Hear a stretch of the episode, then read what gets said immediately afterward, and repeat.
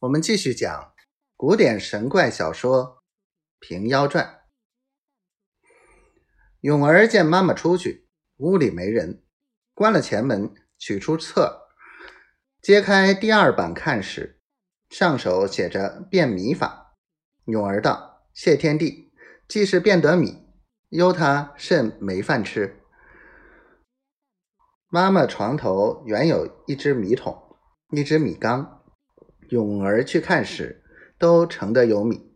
想了一会，便把桶内的米并在那缸内，剩下的把被单铺在地下，都清出了，只存十几粒米在空桶内，提在披屋内，把件衣服盖了，念了咒，喷了一口水，喝声道：“急！”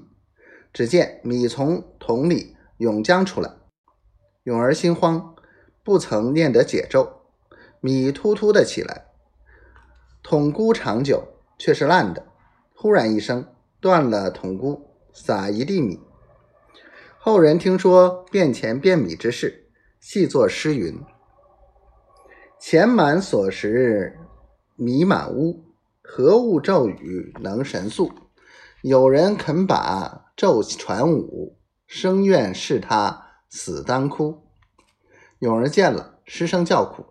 妈妈在隔壁听见女儿叫苦，慌忙走过来看，米被生人一冲，便不长了。只见坯屋内一地都是米，妈妈吃了一惊，道：“如何有这许多米？”